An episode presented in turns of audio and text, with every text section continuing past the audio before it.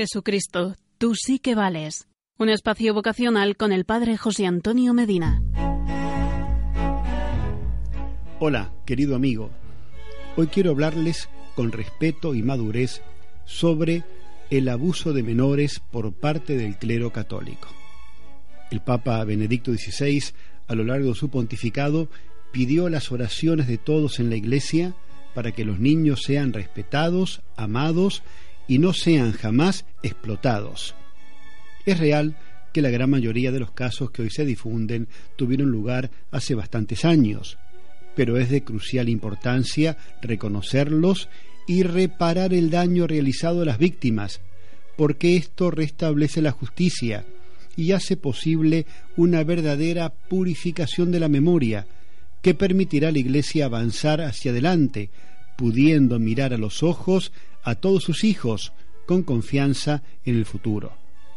En su visita al Límina a Roma en 2006, el Papa exhortó a los obispos irlandeses a establecer la verdad de lo sucedido en el pasado, a tomar todas las medidas necesarias para evitar que se repita otra vez y sobre todo a curar a las víctimas y a todos aquellos que estén afectados por estos crímenes atroces la carta pastoral del Papa a los fieles de Irlanda, que se hizo pública el 20 de marzo de 2010, es altamente esclarecedora.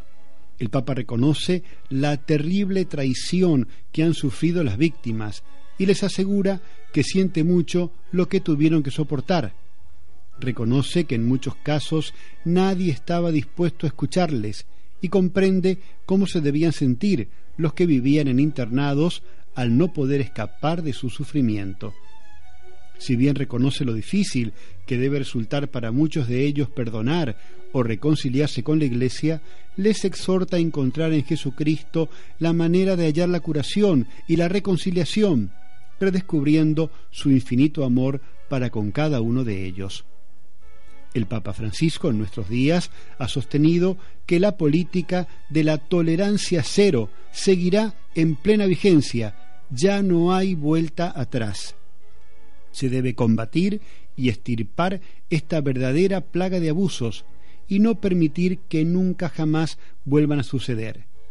La gente necesita saber que no hay lugar en el sacerdocio y en la vida religiosa para quienes podrían dañar a los niños y jóvenes la Iglesia, en la defensa de la dignidad de la persona humana, no puede aceptar más este abuso de los más débiles por parte de quienes debían dar ejemplo de santidad.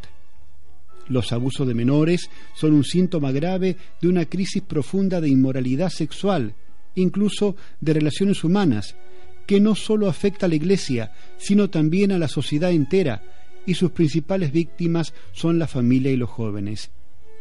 Este tiempo de prueba debe llevar a una purificación necesaria y urgente para que la Iglesia predique con más eficacia el Evangelio con toda su fuerza liberadora. Ahora debemos hacer que donde ha abundado el pecado, sobreabunde la gracia. Tanto dolor debe llevar a un sacerdocio y a una iglesia más santa. La vida humana es sagrada siempre, no sólo en el seno materno, sino en toda etapa de la vida, y como tal debe ser respetada. Desde todos los puntos de vista, el abuso infantil es inmoral y con razón se lo considera un crimen y es también un pecado horrible a los ojos de Dios.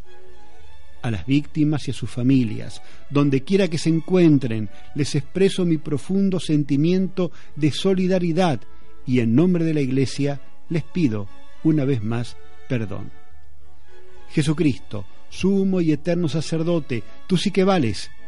¿Y tú que me estás escuchando, no te animas a seguirle?